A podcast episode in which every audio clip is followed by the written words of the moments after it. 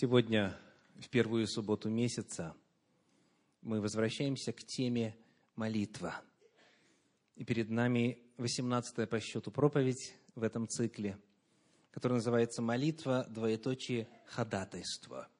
Молитва, двоеточие, ходатайство. Как бы вы определили значение слова «ходатайство»? Что это такое?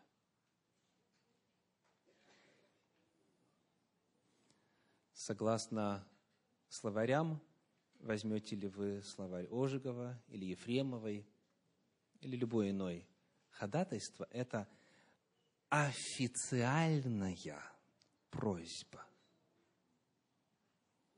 Официальная, официального характера, общественного характера, значимого характера прошение, петиция.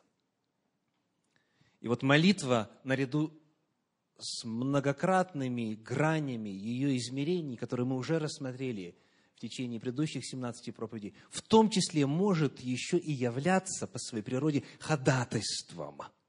Молитва, двоеточие, ходатайство. Приглашаю вас вначале посмотреть на два примера из священной истории, отраженной на страницах Библии – где молитва именно в такой роли и в таком качестве представлена. Молитва в качестве ходатайства. Первое место – это книга «Бытие», 18 глава. Книга «Бытие», 18 глава, стихи с 22 по 32 написано. «И обратились мужи оттуда, и пошли в Содом. Авраам же еще стоял пред лицом Господа. И подошел Авраам и сказал, Неужели ты погубишь праведного с нечестивым? Может быть, есть в этом городе пятьдесят праведников? Неужели ты погубишь и не пощадишь место сего ради пятидесяти праведников в нем?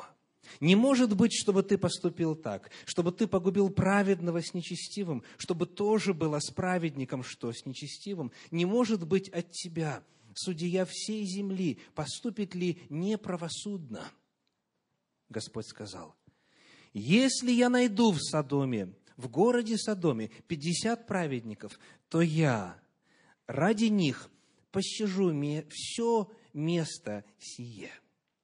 Авраам сказал в ответ, вот я решился говорить владыке, я прах и пепел, может быть, до пятидесяти праведников не достанет пяти, неужели за недостатком пяти ты истребишь весь город? Он сказал, не истреблю, если найду там сорок пять. Авраам продолжал говорить с ними сказал, может быть, найдется там сорок. Он сказал, не сделаю того и ради сорока. И сказал Авраам, да не прогневается владыка, что я буду говорить, может быть, найдется там тридцать.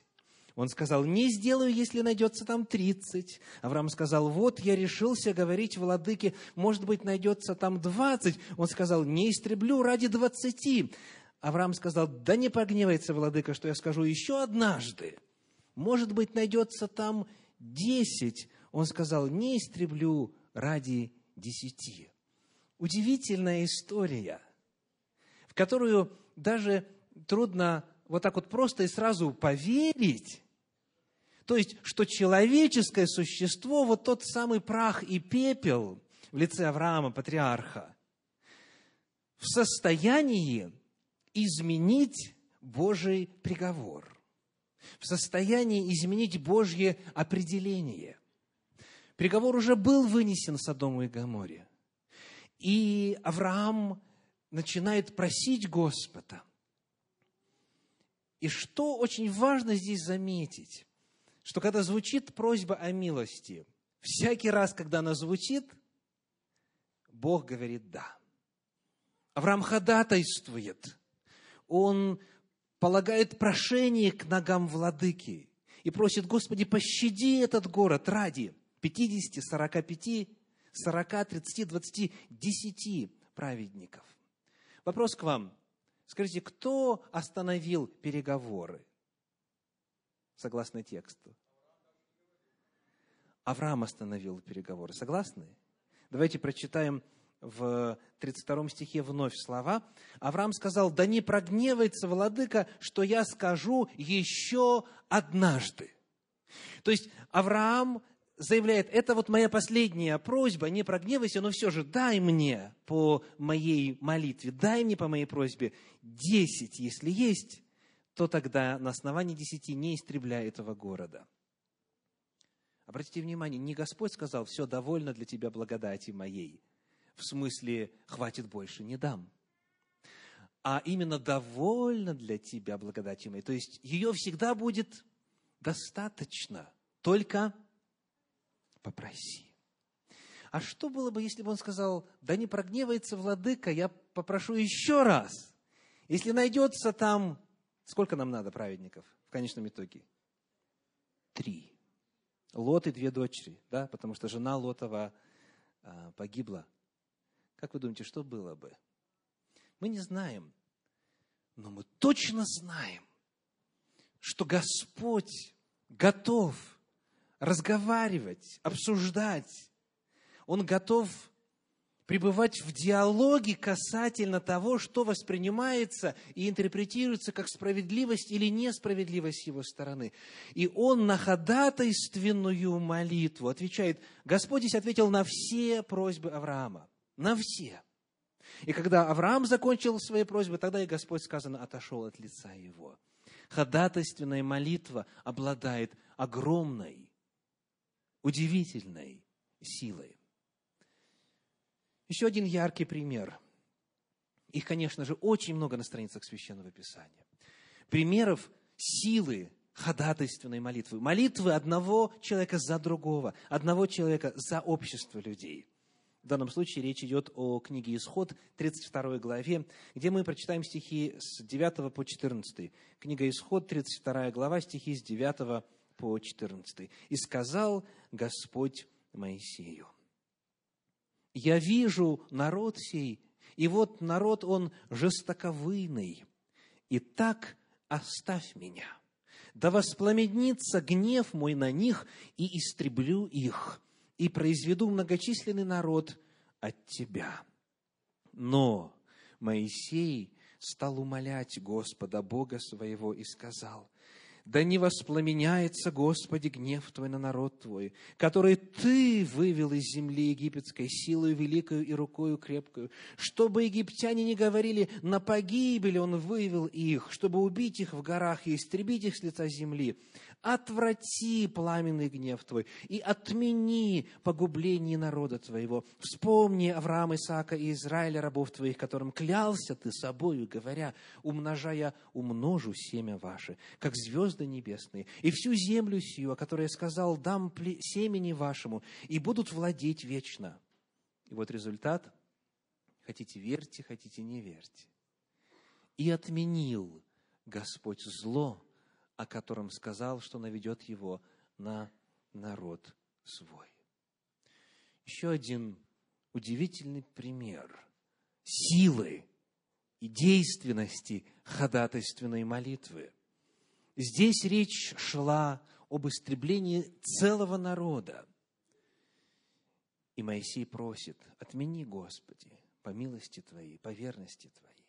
Вот когда мы смотрим, хотя бы вот в общем, делаем беглый анализ этой э, молитвы Моисея, текста молитвы, мы находим, что помимо уверенности в том, что Господь может поменять свою волю, а если бы не было уверенности, Он не просил бы, помимо знания о том, что Господь может изменить свое определение на основании ходатайства, Моисей здесь приводит и соответствующие обоснования. Скажите, что он приводит в качестве аргумента? Почему Господь должен отменить?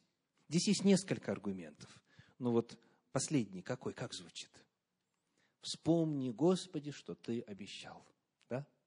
Вспомни, Господи, 13 стих. Вспомни Авраама, Исаака и Израиля, рабов Твоих, которым клялся Ты собой, говоря, сделаю то и другое и третье. То есть Моисей апеллирует к Божьему Слову, к Божьему обещанию, к Божьему обетованию и говорит, Господи, вот есть в Твоей воле, есть в Твоих словах вот такое обещание. И потому я, я держу Тебя на слове. Я, Господи, вспоминаю то, что Ты сам обещал, и потому прошу, отмени истребление, не погуби Господь. И отменил Господь зло о котором сказал, что наведет его на народ свой. Отсюда мы узнаем, что если Бог что-то в своем слове обещал, значит, эти слова, хоть прошло уже более 400 лет, продолжают действовать. Неважно, сколько пыли выпало на землю и покрыло страницы истории. Неважно, как говорили греки, сколько воды утекло. Важно, что Бог нечто сказал, и Слово Его истина, и Слово Его непреложно. И если Он сказал, значит, вот это обещание свое Он исполнит в любое время, пусть даже очень отдаленное от времени произнесения своего обещания. Книга Второзакония, 9 глава, описывает, как Моисею пришлось еще один раз молить Господа о народе. 9 глава, стихи с 18 по 20. Второзаконие, 9 глава, стихи с 18 по 20. «И, повергшись перед Господом, молился я, как прежде, сорок дней и сорок ночей хлеба не ел и воды не пил за все грехи ваши, которыми вы согрешили, сделав зло в очах Господа и раздражив его. И я страшился гнева и ярости, которыми Господь прогневался на вас и хотел погубить вас. И послушал меня Господь и на сей раз и на Аарона, 20 стих, весьма прогневался Господь и хотел погубить его. Но я молился и за Аарона в то время. И что сделал Господь? И Аарона тоже простил. Уже во второй раз Моисей предстает в качестве ходатая за весь народ. Но это тоже был не последний раз, когда он о том же самом просил Господа, но уже по другому случаю. Еще одно место – это книга «Числа», 14 глава, стихи 17 по 20. 17 по 20. Итак, да возвеличится сила Господня, как ты сказал, говоря, Господь долго терпелив и много милостив, прощающий беззаконие и преступления и не оставляющий без наказания, но наказывающий беззаконие отцов в детях до третьего и четвертого рода. Прости грех народу сему по великой милости Твоей, как ты прощал народ сей от Египта доселе. Давайте сделаем паузу в чтении. По какому случаю Моисей возносит эту петицию, это ходатайство? Это был бунт после возвращения соглядатаев с обетованной земли, когда они сказали, поставим себе нового вождя и вернемся в Египет. И Господь говорит, вот сейчас точно их надо уничтожить. И Моисей снова тоже прошение повергает перед Господом и говорит, Господи, Господи, прости. И он ссылается на определенный опыт во взаимоотношениях с Господом. Он говорит, Господи, прости, 19 стих, прости грех народу всему по великой милости Твоей, как Ты прощал народ сей от Египта до сели. Он показывает, Господи, вот Ты какой. И он цитирует здесь, в этом отрывочке, он цитирует те слова, которые Бог произнес сам о себе на горе Синай. Вы их можете найти в 33 главе книги Исход, где сказано «Я Господь Бог, многомилостивый, долготерпеливый, человеколюбивый. И вновь Моисей берет эти Божьи слова и делает их основанием для своей просьбы. Говорит, Господи, ты сам о себе это сказал, ты таковым являешься, и это видно в истории этого народа от Египта до ныне, потому, Боже, прости. И вот результат, 20 стих. «И сказал Господь Моисею, прощаю по слову Твоему» ходатайственная молитва, как мы видим из Священного Писания, здесь и в целом ряде иных мест, обладает огромной силой. Ходатайственная молитва меняет ход истории. История была бы совершенно иной, если бы Господь истребил тогда народ израильский и произвел новый народ от Моисея. Бог спасает миллионы людей по молитве. Итак, есть ли сила в ходатайственной молитве? Есть ли прок? Есть ли толк? Есть ли польза, когда одно человеческое существо молится Богу за другое человеческое существо или за группу людей? Священное Писание на этот вопрос отвечает совершенно определенно, без всяких сомнений. Молитва ходатайственная обладает огромной силой. Ну и вот теперь вопрос – а почему есть нужда в такой молитве? Я сейчас не задаю вопрос, почему есть люди, за которых мы вынуждены молиться, это понятно, потому что все грешны. Я не задаю вопрос, почему есть нужда в том, чтобы молиться за тех, кто далек от Бога. Это понятно, потому что любая мать и любой отец молится, естественно, в качестве проявления любви за своих отступивших детей. Любой служитель церкви, если он человек Божий, он молится за тех, кто отдалился от Господа в его собрании, в его конгрегации. Любой друг молится за своего друга, который далек от Господа. Это понятно. Я задаю вопрос о том, почему Богу нужны такие молитвы. И вообще, нужны ли Богу такие молитвы? То есть вот Моисей молился, Авраам молился, многие другие молились, и это сработало. Но, может быть, у них просто особый статус, да? Может быть, это какой-то уникальный случай, может быть, у них особые взаимоотношения с Господом. Вопрос такой я задаю. Хочет ли Бог, чтобы мы молились ходатайственной молитвой за других людей? Ведь они же сами за себя ответственны перед Богом, правда? Вот смотря на этот вопрос, мы откроем с вами, во-первых, книгу пророка Иезекииля, 22 главу. Книга пророка Иезекииля, 22 глава, где прочитаем стихи 30 и 31. 30 и 31. Иезекииля 22, 30 и 31. Вот Божьи слова. «Искал я у них человека, который поставил бы стену и стал бы предо мною в проломе за сию землю, чтобы я не погубил ее. Но не нашел. Итак, изолью на них негодование мое, огнем ярости моей истреблю их, поведение их обращу им на голову, говорит Господь Бог. Что делает Всевышний, согласно этим стихам? Он ищет. Посмотрим снова на 30 стих.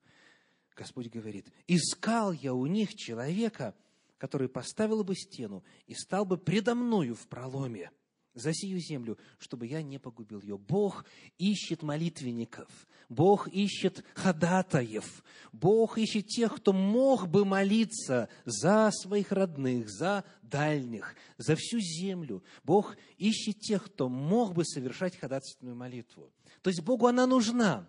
Это вне всякого сомнения. И вновь я не буду утруждать вас или же доказывать этот тезис целым рядом отрывочков Священного Писания. Этого места вполне достаточно. «Я ищу, — говорит Господь, — я искал, мне нужны ходатаи».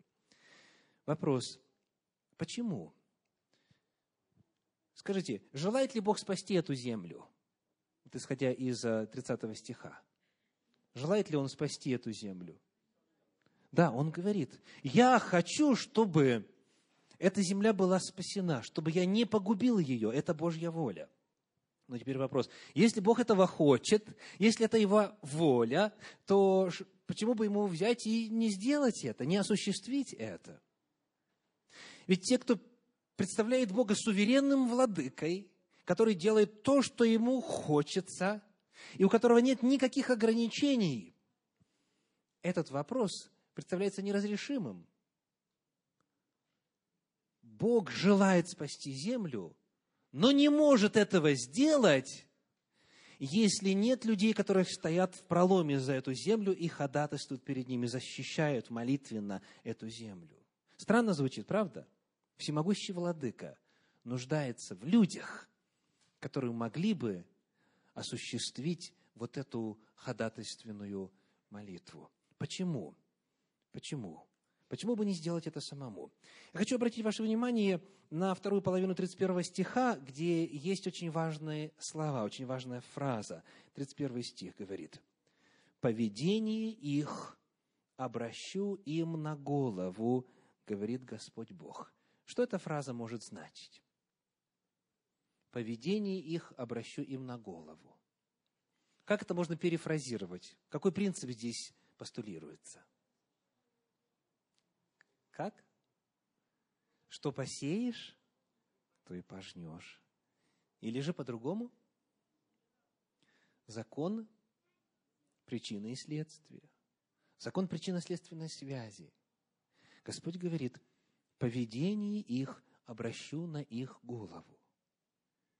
То есть, то, как себя люди ведут, вот это самое и навлекает на них грядущие бедствия. Бог здесь напоминает то, что очень часто в Священном Писании подчеркивается, а именно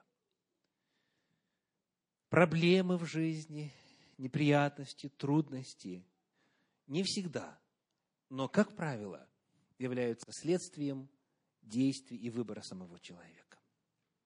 Для чего сетует человек живущий, пишет пророк Иеремия в своей книге «Плач Иеремии». Для чего сетует человек живущий? Всякий сетуй на грехи свои. Господь указывает, что мы живем в мире, где действует закон причинно-следственной связи.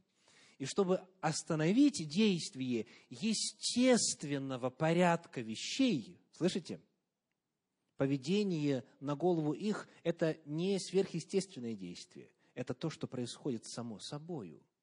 У нас в народе это давно известно.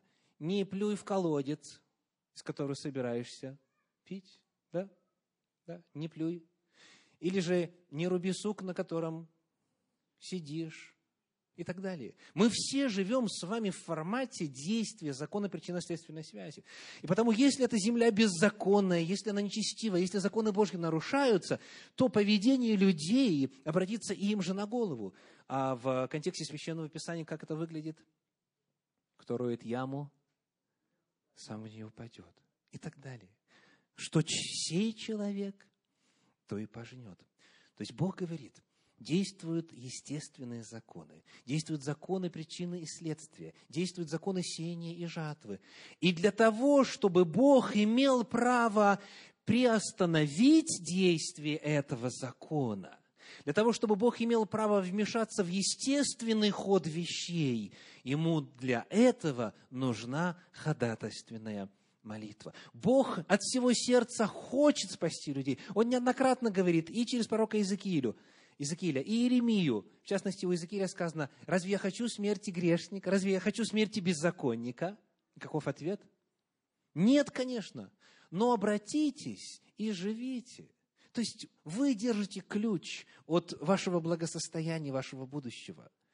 Я не хочу смерти грешника, говорит Господь. Бог желает облагодатствовать. Он желает, чтобы все имели жизнь с избытком. Он желает, чтобы мы были и а, долголетны, и здоровы, и благословенны. Это Его воля, этого Он желает.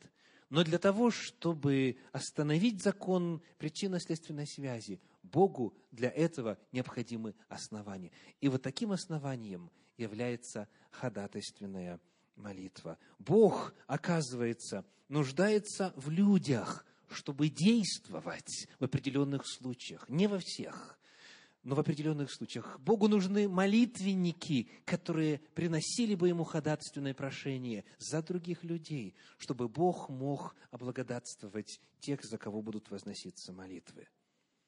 Есть нужда в такой молитве, и Бог ее ждет.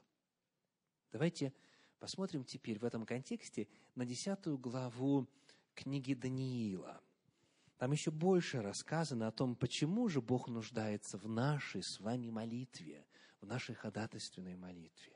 Книга, Деяния, книга Даниила, книга Даниила, 10 глава, стихи 12 и 13.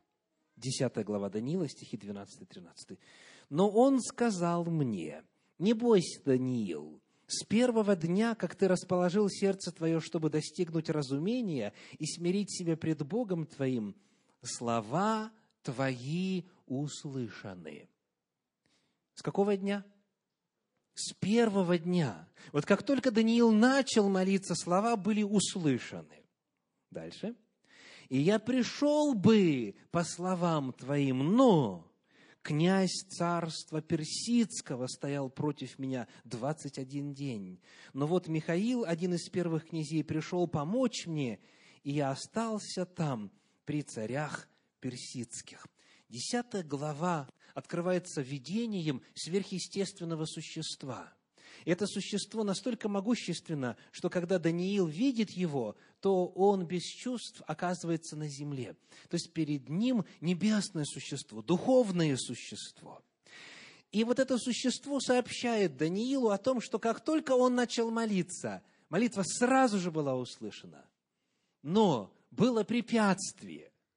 у небесных духовных сил, у ангельских сил, у божьих сил было препятствие в лице кого? Что говорит текст, 13 текст? Но князь царства персидского стоял против меня 21 день. То есть была какая-то битва, какое-то противостояние. Скажите, кто такой князь царства персидского? Чтобы на этот вопрос ответить, обращаю ваше внимание на еще одну формулировочку в конце этого стиха – и я остался там при царях персидских. Разные слова в подлиннике. Цари персидские – это кто? Это земные люди, это существа из плоти и крови, это, это и Кир, и Дарий, и Артаксеркс и так далее. Это цари земные. Не против них воевал, не против них стоял в битве вот этот небесный вестник, а против кого? Против князя царства персидского. То есть, чтобы можно было говорить о противостоянии, о битве, необходимо, чтобы противники были хотя бы приблизительно в равной весовой категории. Согласны?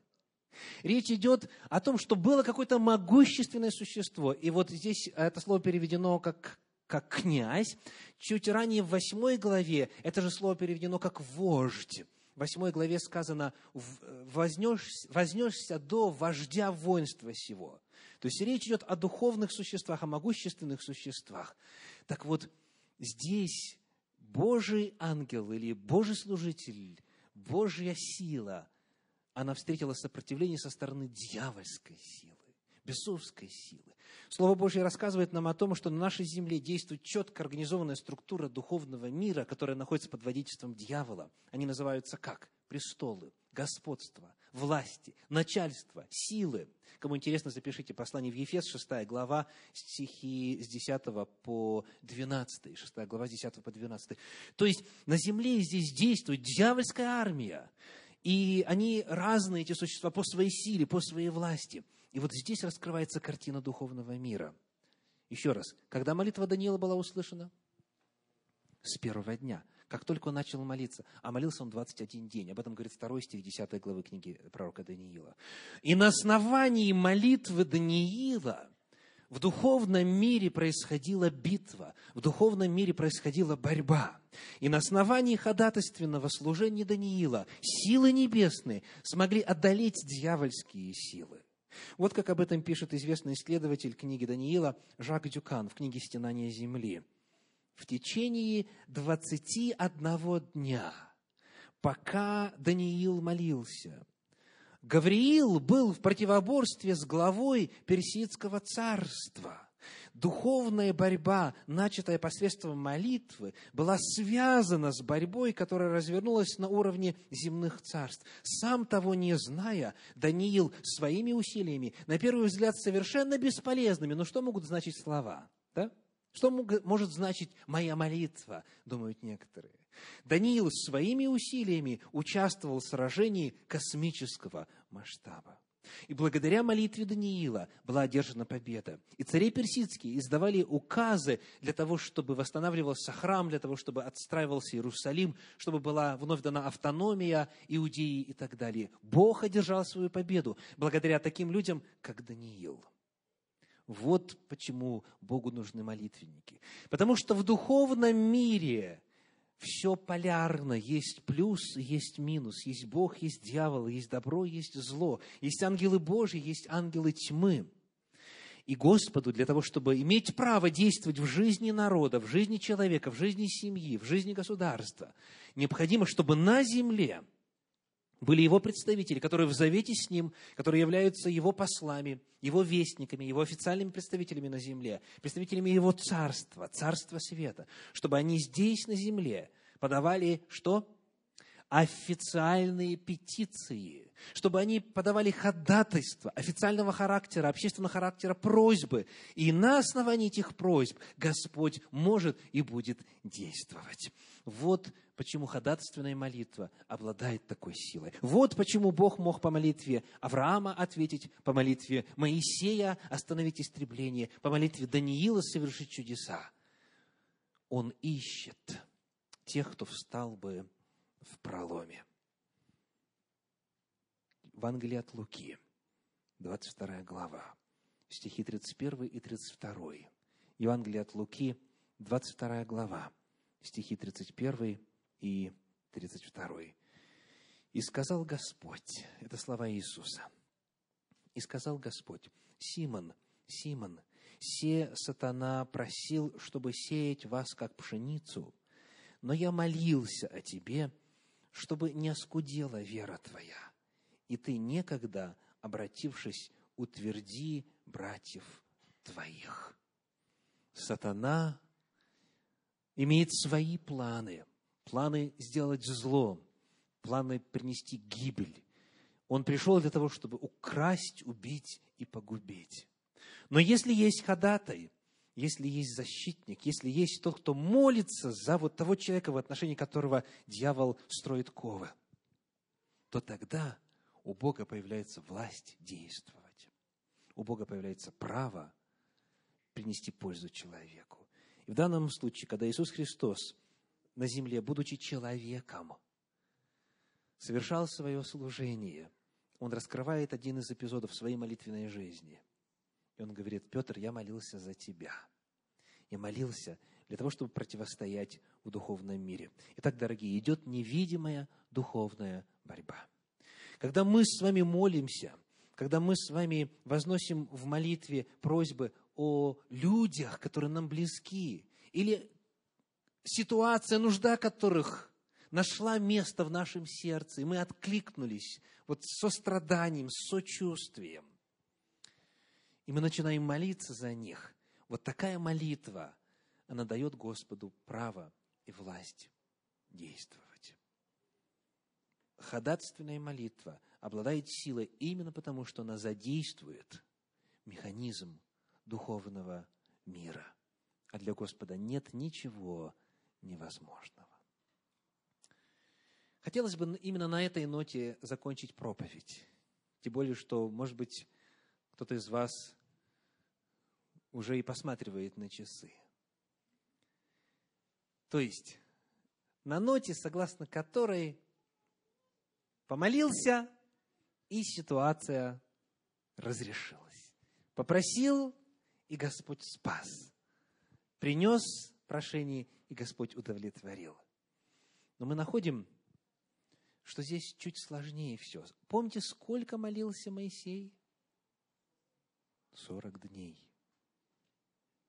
Не потому, что Бог с первого раза его не услышал. Не потому, что Бог спит или в дороге, или в дальней стране, как саркастически говорил Илья пророк. Сколько молился Даниил? 21 день.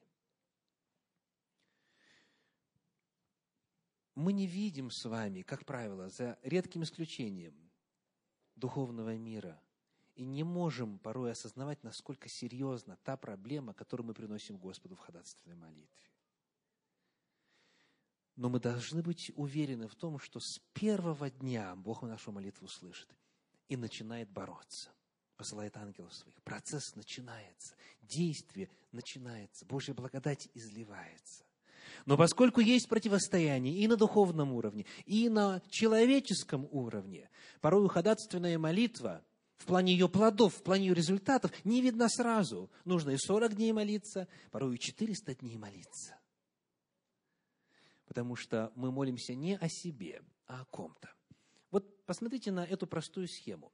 Когда вы молитесь о себе, Богу, то здесь сколько объектов задействовано? Очень просто. Есть вы, вы себя знаете, свое духовное состояние оцениваете, Бог есть. И вот между вами как складываются взаимоотношения, так и складываются. Здесь вы, вы властны. А вот теперь другая схема. Вы, Господь и кто-то другой, какой-то другой человек. Здесь все намного сложнее. Потому что есть ваши взаимоотношения с Богом, и есть теперь Божьи взаимоотношения с этим человеком. И есть теперь мнение этого человека, и есть теперь воля, свобода выбора этого человека. И есть теперь все духовные силы, которые касаются не только вас, не только Бога, но и этого человека. Потому уравнение значительно усложняется. И потому здесь я хотел бы кратко сделать э, два коротких библейских высказывания для того, чтобы мы с вами запаслись, во-первых, знанием, а во-вторых, терпением, когда мы совершаем ходатайственную молитву, помня, насколько непростой является ее механизм. Итак, когда мы смотрим на опыт пророка Иеремии, то вот в тех откровениях, которые он получал от Господа, трижды, трижды на протяжении его книги сказано, Бог говорит пророку. Ну, давайте прочитаем. Книга Иеремии пророка, 7 глава, 16 стих. Иеремии, 7 глава, стих 16. Ты же, это Божьи слова, Божьи слова пророку, ты же не проси за этот народ, и не возноси за них молитвы и прошения, и не ходатайствуй предо мною, ибо я не услышу тебя. Представляете? Бог говорит пророку, не молись, не ходатайствуй, не проси.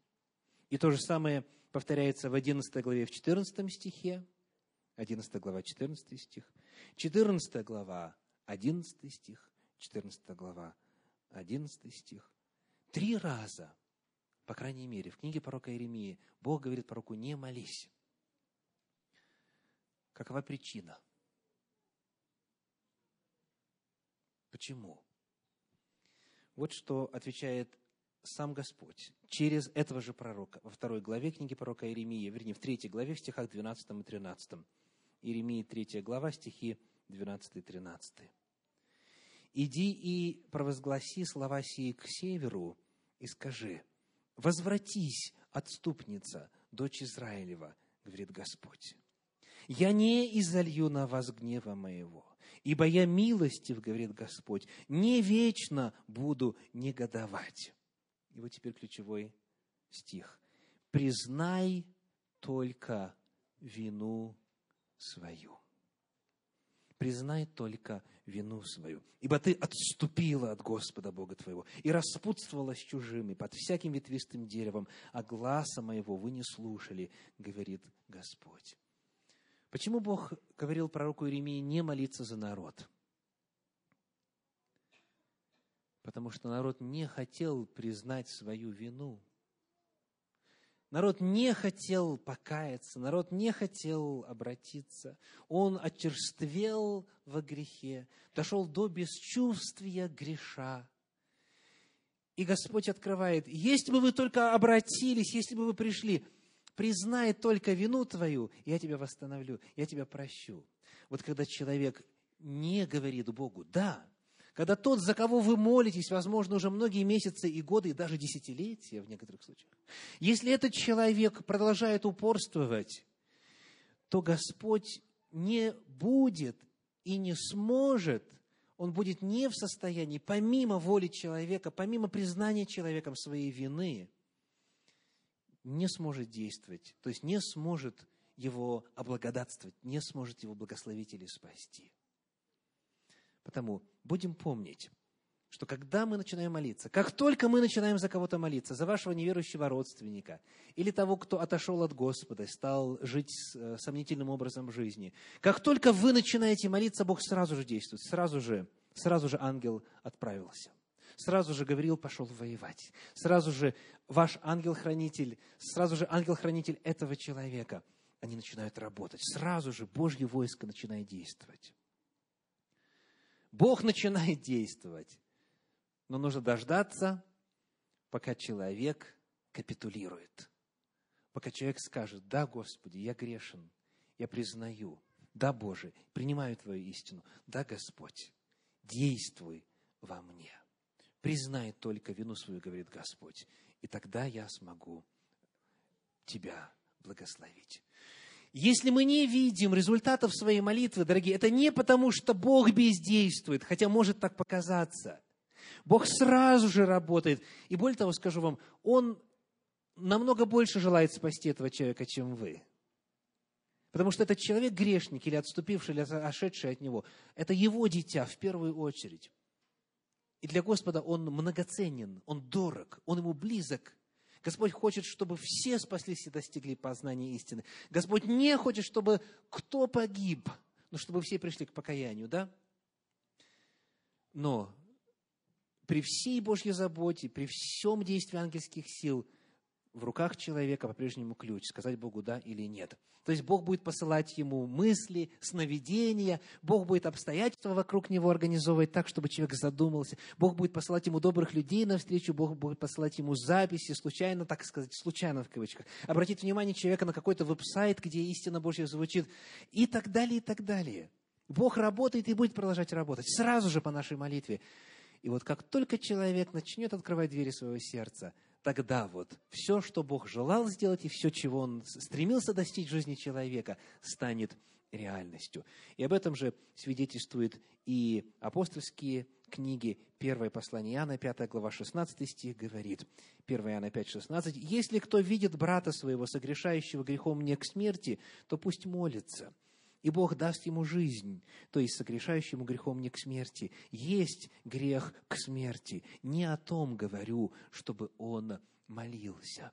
Естественно, мы не изучаем сегодня, что такое грех к смерти, что такое грех не к смерти. Нам другое важно здесь увидеть в контексте нашей проповеди. А именно, есть ситуации, где даже самая искренняя молитва не поможет, доколе сам человек не обратится к Господу, не скажет Богу «да». Господь не действует вопреки воле человека. Итак, сегодня наша тема – молитва, двоеточие, ходатайство. Ходатайство. Бог в каждом из нас нуждается. Бог ищет тех, кто мог бы совершать ходатайственное служение в жизни людей вокруг нас. Бог обещал действовать тут же, сразу же. Потому, дорогие, если у вас еще нет, обязательно начните формировать привычку. Когда вы молитесь, и когда задаетесь вопросом, о чем же некоторые могут часами Богу молиться, заведите себе список людей, у которых беды, нужды, проблемы разного характера, в первую очередь духовного. И молитесь по этому списку, поименно. Просите за вот этого конкретного человека, за вашу соседку, за детей ее, за взаимоотношения ее с мужем, за ее здоровье, за ее финансы. Зная ситуацию, вы, именно вы, никто другой, сможете самую лучшую убедительную петицию подать в отношении этого человека. Потом вы переходите к следующему человеку. Сколько в вашем кругу влияния людей? Сколько? Вот если вы за каждого помолитесь, то ваша молитва уже продлится добрые несколько десятков минут. А когда вы знаете, что этим служением вы совершаете Божью работу и приводите в движение весь механизм духовных сил – появляется новая мера убежденности, что это надо продолжать. Итак, молитесь. Да, о себе, но молитесь и о других. Совершайте ходатайственное служение. Искал я у них человека, кто стал бы у них в проломе за свою семью, за свою церковь, за свою родню, за свой народ, за свою страну. Найдет ли Бог вот такого ходатая, такого молитвенника, такого просителя в вашем лице. Пусть непременно и обязательно ответ на этот вопрос будет утвердительный. Да благословит вас Господь. Аминь.